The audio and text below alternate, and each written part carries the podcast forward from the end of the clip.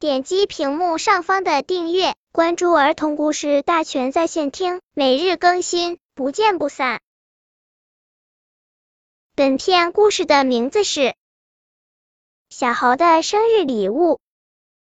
今天是小猴的生日，小狗买来了一个生日蛋糕，小猪送给小猴一筐苹果，蚕妹妹送给小猴一段丝绸，小蜜蜂也来了。他送给小猴一瓶刚刚酿好的蜂蜜。小老鼠见大家都送了生日礼物，就赶忙去偷了一篮鲜红的桃子，送给了小猴。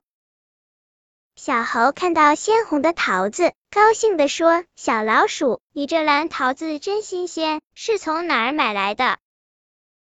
小老鼠说：“我是从菜市场偷来的。”小猴说：“对不起，我不能收你的礼物。”小老鼠奇怪的问：“你不是最喜欢吃桃子吗？今天怎么不吃呢？”